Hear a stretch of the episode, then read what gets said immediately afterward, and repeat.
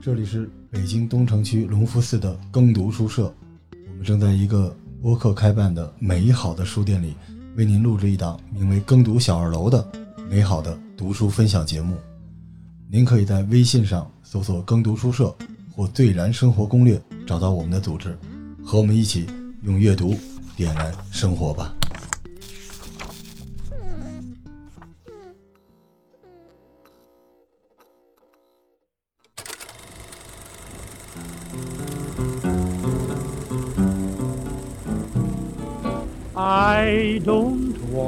Set the world on fire. I 来，just 三二一欢迎收听这期的耕读小二楼，你也会啊？他怎么也会呢？今天我们迎来了我们那个大杀器铁探长，来来来，再再欢迎铁探长。来来来，欢迎。那个啊，你也有今天。啊，一直希望跟铁探长录一个读书的节目，因为之前啊，那个时候我们还没说要做这个的时候，铁探长就找我和艾文录了一期书店，后来因为种种原因嘛，就赶上疫情，我们就一直那期节目没有上。但是铁探长就一直想说录一个跟书店有关的节目，今天终于来到了书店录节目。对啊，这是第一次这种很特别的体验。我是常逛书店，逛着逛着逛到自己人的书店，以后就逛我们这儿了，是吧？北京其他书定点店定点儿，不一定以后还有了，是吧？对对，呃，咱们今天呢继续推荐书啊，耕读小二楼。我们现在还是在耕读书社的小二楼跟大家录音。大家好，我是罗叔，刚才忘了说了啊，嗯，嗯都认识你，我对面的是凤宇，我老罗斜对面康 Sir，还有铁蛋长，我是铁蛋长，第一次来。不知道自己的方位。来吧，今天咱们还是继续推荐三本书，谁先发？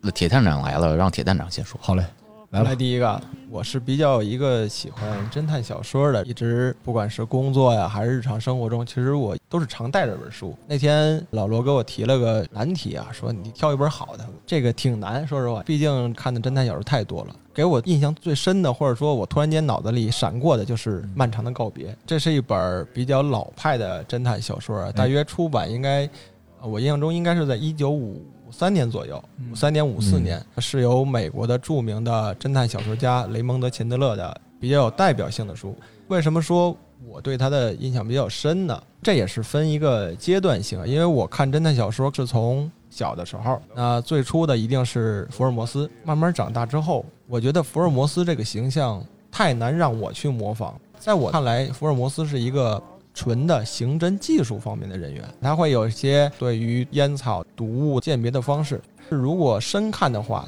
现实的侦探差距还是很大的。所以这一点，我是在我成年后，或者说在工作之后吧，我想我找到一个我需要去模仿的侦探。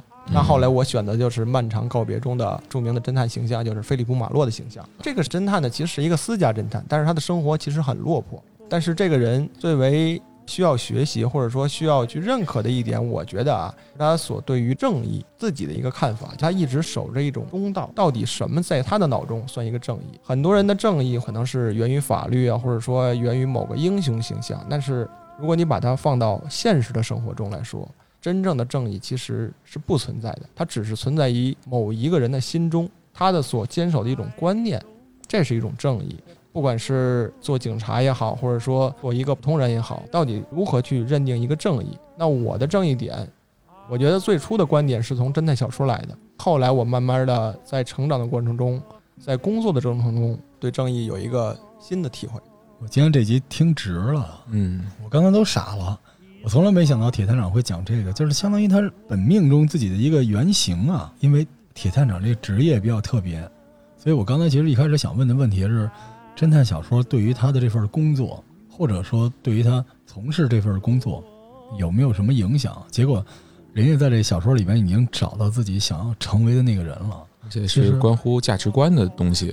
可以这么说，我的很多想法与观念都是来自于侦探小说。虽然说咱受了这么多年党的教育啊，工作各方面，但是我觉得我的语言，包括我后期写东西，包括和朋友交谈之类的，我觉得我会去模仿有一些侦探的形象，或者说侦探的一些语言，包括现在可能留小胡子。对，呃，对，哎，那您觉得从技术层面上来说，有什么可以给你营养的这些细节？它真的会影响到您过去办案，会有这种可能吗？办案，很多人会去认可这个日本的本格性推理。他说嗯那个可能是一个解谜性，或者说更加贴近于现实的办案。但是我的观点啊，那些纯是小说中的内容，哦它根本就不会涉及到真实办案的过程。而且现在随着这个科技的不断的发展，其实刑侦办案，特别是人为的因素，会更加更加的少。不断的时代的变迁啊，或者说科技水平的在提升的话，一个好的侦探其实他就是在判定一个人的好坏，判定正义与否，判定道德，这个是一个侦探所马上要面临的问题，而不是一些技术。哎，这个好有意思啊！这就相当于还是要看他的发愿，从理性又回归感性了。就如果把这个评判权交给咱们侦探，从无论技术手段来讲，还是说是从一个结果来讲，都是很难的处理的一件事儿。没错，如果从真实的刑侦档案来说啊，技术方面其实是一个很简单的事儿，你把它交给技术人员。现在刑侦办案有法医，现在有 DNA 的研究人员，有网络犯罪，他会有网络方面的人员。就这些工作，你不可能去交给一个侦探去做，他不懂技术。对。但是一个侦探又做什么？他是判定这个事儿，他有些该管，有些可能不该管，会有会有这样，会有这样哎，。咱们这里说的侦探，是不是指游走在警方跟社会一般人员之间这样一个呃身份啊？是这样啊，其实侦探这个行业放到咱们国家来说，它是法律不认可的。但是正经的司法体系，特别是公安机关，嗯，它会有探长这个职务啊。一般刑警队可能会叫探长，探长也是分啊某某个组，一个探组可能有三四个人，每个探组会接不同的案件。但是行业内会出现这么一个情况啊，如果对方的组接了一个案子，你有一些情报或者说有一些情况，你可以提供的，可能对这个破案有利。但是内部有一个要求，各探组的案件相互之间是不能过问的，对，哎这是一个纪律。但是如果你知道他对面那个案子涉及到一些被害人啊，或者说嫌疑人，你又有很好的情报去提供他，那你怎么办？你到底说还是不说？这就是你你要考量的这个事儿，你办还是不办？可能这个事儿对方经过几天，可能更长的时间，嗯他也能侦破到，嗯，但是你可能一句话，或者说你给他指点一下，可嗯能他瞬间就破哇，了。这太硬核了！咱们今儿挖出这么一段来啊，嗯这太厉害了。所以实际上，漫长的告别对于铁探长这种真正的探长来说，他好像不是一个技术上的文字，是帮助他树立自己在这种惊涛骇浪之间啊，保持自己的平衡的那么一种东西。因为其实这挺难的。我觉得人在很多工作过程中，因为受到社会压力以及各种各样的工作的压力，有的时候就摆不正了，慢慢悠悠的就歪过去了。对，会有，反正工作方面会有啊。其实《漫长告别》的书故事我就不给大家太详讲了。大家如果推理小说嘛，毕竟露底这个事儿嗯挺不好的，大家可能就是为了这个看这个故事，然后看一个结局。但是《漫长的告别》，我可以告诉大家，他是一个好人办坏事儿的。他最初的案件发生呢，其实很简单，就是一个富家女被谋杀了，然后呢有这个私家侦探来介入，也就是我很喜欢那个菲利普·马洛的形象。但是这个侦探他是与当时的这个警察方面是相对立的。这个在很多的侦探小说里是不能出现，或者说不应该出现的啊。嗯嗯，在国外可能还好一些，在国内这些是不可能说你跟警方对立，然后这不可能的。举个例子，你像福尔摩斯的故事，福尔摩斯和当时的苏格兰场这很亲密。嗯啊，大侦探波罗他身边总会有一个上校跟着他，是对吧？对，但是菲利普·马洛这个形象，他在探案的过程中会遭到当时警察的毒打，当时树立的后来中文翻译啊叫做“竹笋炒肉”的一个刑法。哎，这是中文翻译过来的，哦我怀疑当时人家可能不这么称呼啊。哎，这是一个比较有趣儿的。我怀疑当时那个中文翻译的老师翻译这本书的时候，我考虑他也会去研究一些什么黑历史、黑材料，才会用到这个词儿。嗯这是个专业词。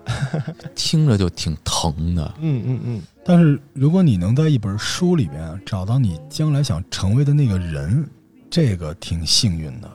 小的时候我看书也是这样，我老想成为一个谁什么之类的，后来就孙悟空啊、啊啊，沙和尚，就永远都是这种类型的人。而且其实这件事情跟铁探长的职业和他很长一段他的人生是直接关联的。你找到这个，我挺羡慕的。但是其实我因为这件事，我对这本书特别感兴趣，因为人家是职业干这个的。嗯他在这本书里边，他无视了这本书的技术环节，而选择了这个精神方面的东西。我这个太厉害了。这本书的确，它的刑侦探案的技术啊，不像推理小说迷会说的什么密室啊，或者说嗯一些那种专有的词。嗯这本小说的推理过程很简单，它是靠侦探的自己的一个主观的叙述，你就可以推断出这个案件后期的情况。最重要的一点就是侦探办案的最后的结果，就是对于这个嫌疑人他的看法，或者说对于嫌疑人最后他的处置方式，这是一个读者所最想看到的一个结果。嗯，这是明白了重要的。所以后来在漫长的职业生涯里边，有没有出现过类似的事情？而且它影响了你的判断？我觉得会有，可能比较细节的方面不好跟大家说啊，但是我觉得我受过这些方面的影响。对被害人其实很直观，主要是你对那些凶手，有的时候你会站在一个普通人的观点，你不要站在一个警察去看，觉得他也挺可悲的。有些的情况并非是他本意哎，啊，需要用暴力的手段啊，或者说一些诈骗的手段去做，可能也就是一种情急之下。我曾经也遇到过凶手是为了保护自己的家人，哦不得已才进行了这么一场谋杀的活动。的确会有人威胁到他的家人、孩子，嗯他考虑这个人我不能留着，啊，如果我留下他，他可能的确会干出一些阻止不了的事儿，他就先人一步做了这个事儿。你说多难啊！他时刻要在善恶和自己的本意，对吧？职责之间做选择。罪无可恕，但是情有可原。情有可原，这个我不敢这么说啊，但是嗯你了解他的身后之事，或者说他之前的想法。有些人会在最后的一刻，他会向你吐露一些心声。他为什么下这第一刀？为什么会把人的脖子掐住？他会跟你讲那一刹那他的怎么想，嗯，就是因为他那个时间段的心理的斗争变化是最为激烈的。嗯那不是说作为一个警察，作为一个小说家能编出来的，对。那是一个人的最真实一个情感的斗争。哎，铁探有没有想过把你之前的这些经历，包括比如在咱们探案过程中的刚才您说的这些细节，整理出来写一本刑侦类的小说？他是不是有纪律啊？会有保密的要求是吧啊，对，嗯其实我是比较在意，可能会有被害者的想法，或者说哦他们的情感在里面。其实我经历的正经的谋杀案很少，因为毕竟咱们首都嘛，首善之区这种案子很少的。如果你出现一件的话，他的受害者、凶手的家人等等这些都会受到很大的冲击。对，人性选择。可能也是我想太多了啊嗯，但是我的确有想法说写一些小说啊，写一些故事之类的。嗯，随着年龄慢慢大了，我可能对那些比较血腥的东西我有点排斥了。能理解，嗯，悠着来。就是他可能如果将来铁探长写东西，他也像这本书一样，他希望给人一个善恶选择，而不是刑侦技巧。因为我之前在国政通的时候，那时候我们是公安二十三局，然后经常有人过来跟我们聊，因为我们也得配合警方办案嘛，我们能查到公众的各种各样的信息。他们就跟我说说这个。现在有些小说啊，包括影视剧，因为那都十年前了，可能你们觉得有很多瑕疵，它不能把真正的所有东西都放出来，因为这个好像有一个名词啊，就是很多人就看完这些剧，他犯罪的技能会增加，所以其实是不能直接给到你想要最刺激的。但是铁探长对他来说还不是技术问题，是一个道德上的选择。对，对我我特别欣赏这个。之前我们刚才闲聊也说，铁探长我认识的，我在节目里面就敢这么说，就是聊案件的无出其右嗯是，最好的。但铁探长自己其实不是特别爱聊案件，是就是他不想靠别人的鲜血来换流量，对对，这点我们都是自愧不如啊。我要是想跟铁探长把我们这个完美犯罪做一个，我们可以虚拟一些案件，我们就是烧烧脑子就完了。嗯，对对对，但是这还是向大家推荐铁探长的这本《漫长的告别》啊。日本作家村上春树曾经评价这本书，说是《漫长的告别》是一部毫无瑕疵的杰作，说成这样了啊，极其的出类拔萃。如果允许我用夸张的表达，那几乎达到了梦幻的境界。必须回去要看。对，《漫长的告别》，感谢铁探长的推荐啊，咱们继续下一本。那我来吧，我推荐这本书也是最近刚出的啊，叫《混乱的猴子》，不是动物园的故事啊，国创是吧？它是讲的一个在硅谷创业的故事。这是最开始跟我一个朋友崇文门那边，然后大家喝咖啡聊最近市场啊、不景气啊等等等等。突然他就提到了这本书，他最近在看的，有很多感悟。崇文门楼上就有一个书店，直接上去就把这本书就买。我看了看，还是挺震撼的。又是中信出版社的书，当时在那儿翻了前两页，我第一个想起的老罗就是你，哎，好，我是混乱的猴猴子啊，我是他是这样啊，就混乱猴子是一个计算机程序里面的一个俚语吧，嗯它代表的一种测试程序。是它这个程序呢，就是放在一个主产品程序当中，它会不断的寻找各种的问题，就像一只猴子一样，在里面上蹿下跳，找出这个程序的不稳定性，它的健壮性不强，或者说它的恢复能力不强。这个作者呢，他就把这个混乱的猴子描述成了整个硅谷的一个状态。这些创业者就像猴子一样，而整个的硅谷就像一个大的这个产品，或者说整个这个社会是一个大的产品。明白？而这些创业者在里面上蹿下跳的时候，撞出了很多意想不到的，也可能是机会，也可能是问题，也可能是大家的幻想。这个书让我觉得有意思的点就在这儿啊，就是这个作者嘴特别的欠。啊，你说这是我是吗？哦呃，对啊好嘞，啊我以为我是猴子呢，对吓死我了。嗯 我可以把这里头援引它里面一段比较狠的，在这个书里头原文就这么说的：精英主义是我们用来装点门面的宣传，贪婪和虚荣是中产阶级社会的两大原动力，资本主义是一出道德沦丧的闹剧。这出戏中的每一个演员、投资人、员工、企业家、消费者都是同谋。咱们此前聊过哈，就是现在互联网带来我们这一代人主要在面对的世界的一个变化。这本书毫不隐晦的、赤裸裸的就把他所看到的这个世界给描述出来了。这个作者叫安东尼奥·加夏·马丁内斯，这个也算是他自己自传的小说，里面的大量的人、公司，他都是实名点名骂人的那种，要狠就狠在这儿。这让我想起当年我做本草的时候，自觉于整个大健康创业圈儿。那个时候我做了很多这样的事情，因为你眼睁睁看着很多的投资是不对的，投向了错误的、骗人的啊这种垃圾一样的公司，但是你不明白为什么。这里面其实是有各种各样的故事的，有潜规则。但是哥儿几个一聊聊到潜规则呢，大家都是有点忌讳的样子。但实际上这个世界这么运行是不对的。那谁还去做对的事情呢？对吧？就像我们前一阵儿做节目说到瑞幸，你发展的过程中，你一定被某种大家共同认知的不好的事情去影响了你的判断。混乱的猴子是一测试程序，它其实就跟我们说压力测试是一样的，对它不断的来测试你。但是现在的问题是我通过我的测试把你身上弄出了一个洞，这是不是我创业的一个机会？这就特别有意思了。也有可能你捅了一个天大的篓子，是在捅娄子这个过程中，这个娄子有没有必要有人去补？很简单，比如老康开一个书店啊，老康还真开了一个书店。那算了，说这个艾伦啊，这个凤宇开了一个书店，然后这个书店的电商出现了一个问题，就是电商不能一天接一亿单。嗯，这时候呢，就有一帮人来攻击他，你为什么不能出一亿单？于是呢，凤宇没办法，就把原来的开发部门开掉了。嗯然后找了一拨人，花了巨贵的钱造了一个能开一亿单的这么一个故事。结果等他发完之后呢，投资人交代不过去了，因为没有创收啊，白花这么多钱，凤宇怎么办呢？造假刷单，让这个一亿单这件事儿有效果。这时候市场上会传出一个新的消息，有一个团队开发了一个能并发一亿单的项目，而且在凤宇的书店里获得了成功。于是资本就把钱投向这个团队啊，而我们原本这些社会资源是应该流向如何把那一百单做好。对所以大家一起来骗。而资本的目标是把你卖出去，所以当你的谎话足够大的时候，资本就只能应和你。于是说他们运行很好，为什么呢？是因为我们测试了，我们测试了，结果就是它真的有一亿单，所以我们也帮他刷到一亿单。瑞幸就这么长大。我就记得他这里头也有这么一个，就是梦具有一种荒诞的真实性，而真实有一种真实的荒诞性，哎，有点绕哈。但是你不觉得这就是这个世界的一个让你觉得又奇妙又可悲的一个现状吗？从资本圈的角度来说啊，对重要还是合理重要？但是从我们做企业的人来说，永远是要合理。所以有些时候你会抱怨说资本不给你机会，是因为资本需要的是对。这个作者他原先是一个中途辍学的物理学博士，呵，哦，你等会儿啊，他要辍了学，怎么当的博士呢？他是从小学辍的，是吧？他中间成为了博士。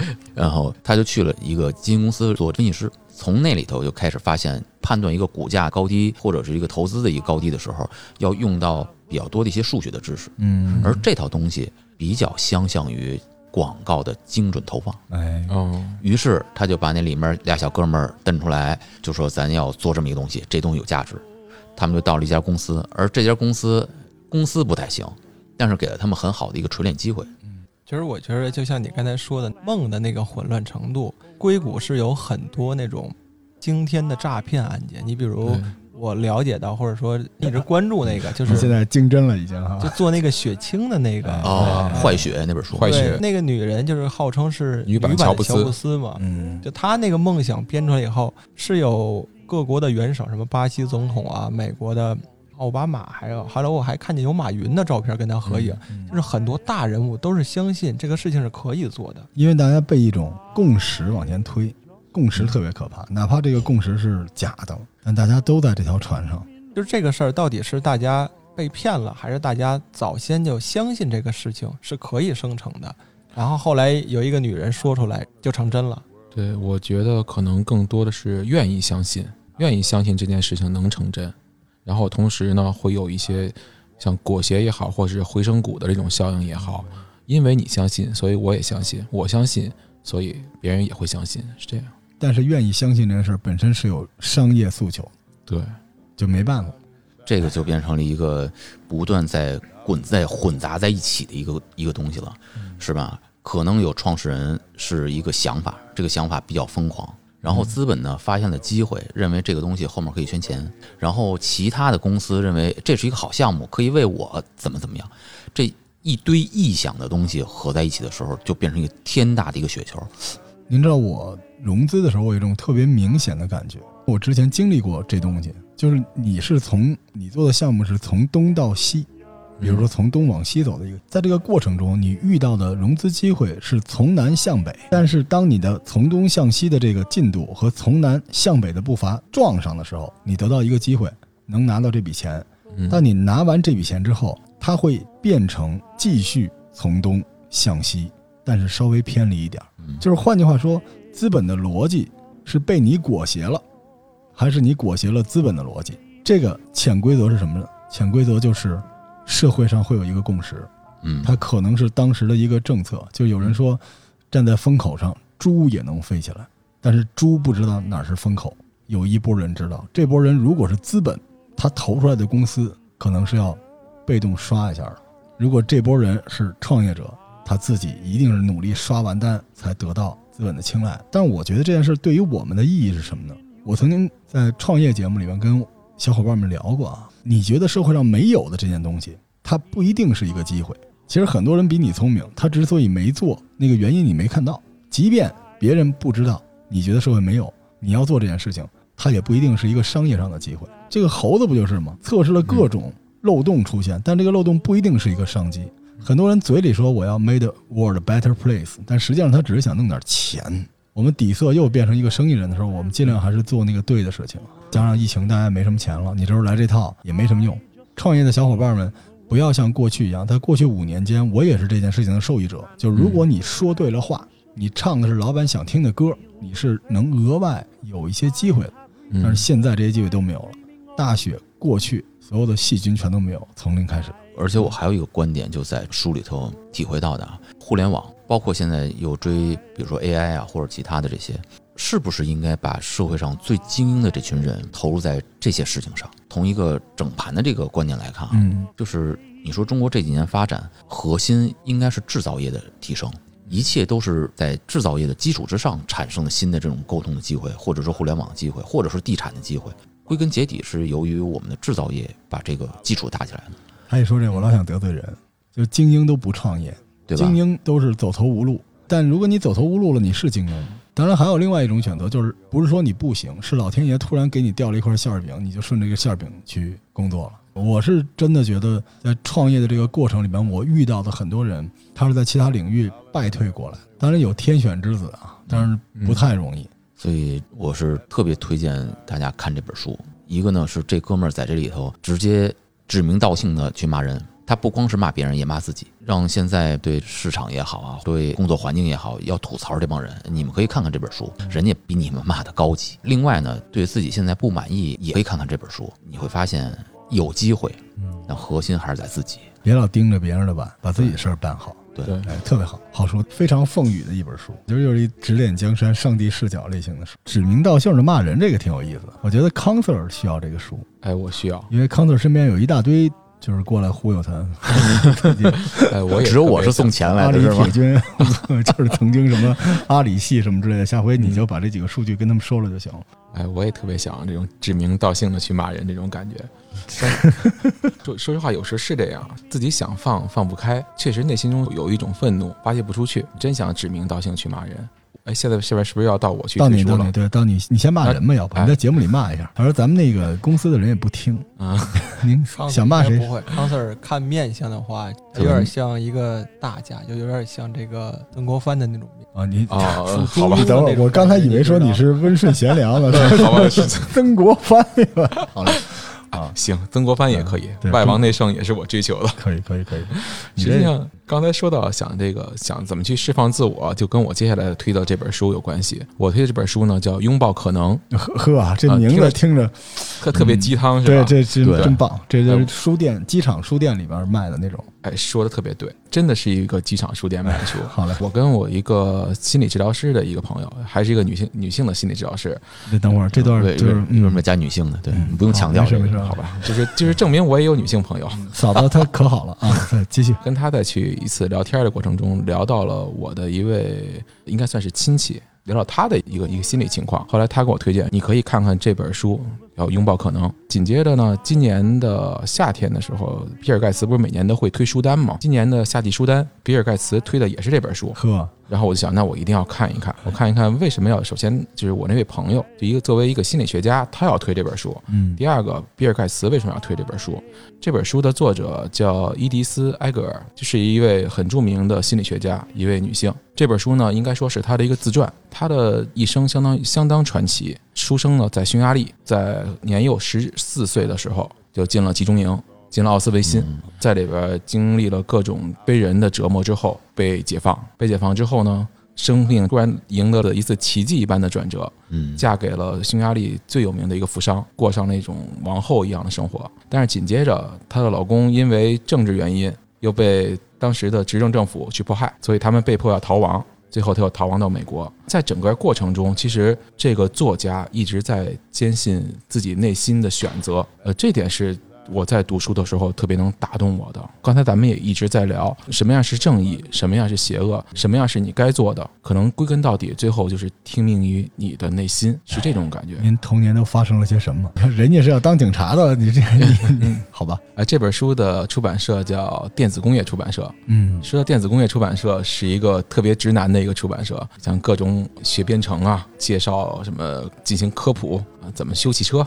这些都有。但是中间有一套书，大家可能应该都能看得到，《DK 大百科》，哎，给孩子特别特别好的一套书。巨贵无比啊！我店有售，第一贵，第二沉，呃，两本我搬不动，但是是特别好。它是引进自英国的 DK 出版社，里边有包罗万象，就有点像咱们小时候看的《十万个为什么》，它比《十万个为什么》做的要精彩，因为每一页每一个知识点配了大量的图、大量的数据。回到我们这个《拥抱可能》这本书，这本书里边中间有几个环节是其实是挺打动我的。打动我的第一个环节是他在奥斯维辛集中营，他们是姐三个三朵金花嘛，因为纳粹的原因，他的二姐是属于逃亡在外，他和他的大姐以及他母亲进了集中营。在到集中营的第一天，他的母亲就失去了生命。然后呢，他被女狱卒各种折磨。但是在这种情况下，他选择的是什么？他们六个人一个牢房，在被折磨最惨的当晚，他们举行了一场美乳大赛。在那种特别悲惨的环境什，什么大赛？美乳大赛美什么？乳就是那个字儿，就是那个字儿，你没听错，是这意思。是一种就是牛奶吗？就是喝牛奶那种。哎奥斯维辛对对对是吗？哦，就是可以。在一个最没有生机的环境下，他们依旧要去选择一个生命中最美好的方式，叫看到生命的美好。然后他获得了冠军，为此自己也是给自己小激励了一把。当然，他知道没有什么比活下去更重要。当时有一位在奥斯维辛的那个杀人博士叫门格勒，是一个真人，他就要求这个作家，就叫这个埃格尔。给他表演舞蹈，因为埃格尔从小是学芭蕾舞的，而且呢，也是当时被入选到匈牙利的国家队，要去参加，还要参加呃体操的奥林匹克。从身体啊的各方面柔韧性非常好，也具备特别好美乳了嘛？啊、对对对，这个门格勒是他的可以说是杀母仇人，但是在这种压力之下，他脑子就幻想着嗯蓝色多瑙河的背景乐，然后用最完美的方式去演绎出来，不断的告诉自己，我不是表演给他看的，我这段舞蹈是给我自己的，是向所有热爱我的人去致敬，然后坚持着完成了整个舞蹈。这个环节挺打动我的，就是你做什么样的选择可能不重要，但选择取决于你是为了谁去做的。我这跟铁探长推荐那本书，这俩如出一辙，都是人性的选择。嗯，康 Sir 推的这本书，我的心理治疗师也推荐过，但是我一直以为，就是我当时读完以后，我觉得这像个科幻小说。然后我跟我那个治疗师推荐，我说嗯你看过《高保奇人》吗？嗯，这个 这个很像的，对，其实很很魔幻，是是是，对，他是讲的有点像啊，就是奥辛呃奥斯维辛集中营出来以后，就是这些人的一些呃创伤后遗症。对，是这样这些，PTSD，有点像，就是他们会把自己的一些悲伤的情绪啊，嗯。然后从自己的人格中分裂出来，会有一些比较幻想生活呀、幻想自己的生命之类的一些高光的一些东西在。对对对对，所以这本书可能跟他能最适合去做对比的，叫《活出生命的意义》，也是一个意义疗法大师，他就叫弗兰克，他来写的一本名著。然后这个埃格尔呢，就是这个弗兰克的信徒。然后我的治疗师为什么给我推荐这本书，是因为我的这个亲戚，他从小呢是在他十三岁的时候，有一天晚上，他母亲就叫他，他妈妈说：“我头疼，你给我找点药。”他妈呢是有那个高血压，所以平时备的是这种舒张血管的药。小女孩嘛，刚上初中，什么也不知道，就把这药给她妈妈了。给她妈妈吃完之后，结果头疼的更厉害。结果当天夜里的时候，就是他母亲就不幸过世了。然后到后来发现呢，当时是原因是因为脑淤血，也就是说，哦实际上用药用错了，相当于在脑出血的时候，他用了一个去加舒张血管的药。嗯，对。所以就因为这件事儿，我这个朋友是一直出不来整个这个心结，哦，他会认为是因为自己害了自己的母亲，嗯嗯。他会内心中会埋藏着这个点，一直走不出来。恰巧这本书到了文章的结尾的时候，也揭示出来，就是这位这位埃格尔，他无论做什么，其实内心中还有一个不能突破的点，就是在他进入奥斯维辛第一天，当时他们排着一条队，老上了年纪的，还有未成年的小孩都要站到一边，另一波身强力壮的是选在另一边。一波人是通向死亡，直接进焚尸炉；另一波呢是能有机会活下去。当时蒙格勒去问这个埃格尔说：“前面站着这个女性，是你母亲还是你姐姐？”因为他的母亲长得特别年轻，也很貌美，他完全有机会说选择说这是我姐姐。但是他当时他出于诚实，从小受到教育，脱口而出是我母亲，然后他母亲就被指向了另一队。然后紧接着，他母亲回头跟他微微一笑，就再也没见面。所以这段经历可能是跟我那个朋友非常相似。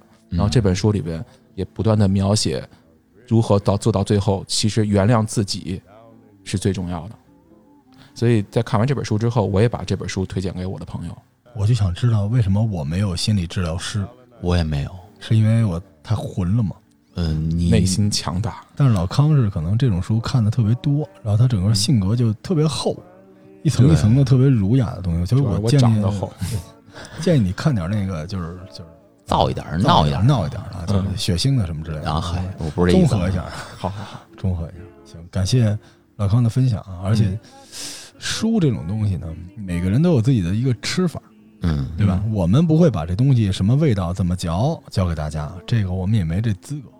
只是我们多一些角度啊，如果你需要，或者你的朋友需要，你可以从这里面找到有用的东西分享给他们，嗯，万一能帮上别人，是吧？对，是这样。感谢各位的收听啊！今天我印象最深的是那个，你你别说，你别说，啊，你别说，对不起，好吧对不起啊，最深的是铁探长关于人性的思考，对对对对好对，以及你说的硅谷的故事，嗯，对，还有美乳。好，感谢各位收听啊，下期再见，拜拜。拜拜。拜拜。I've lost all ambition for worldly acclaim. I just want to be the one you love. And with your admission that you feel the same, I'll have reached the goal dreaming.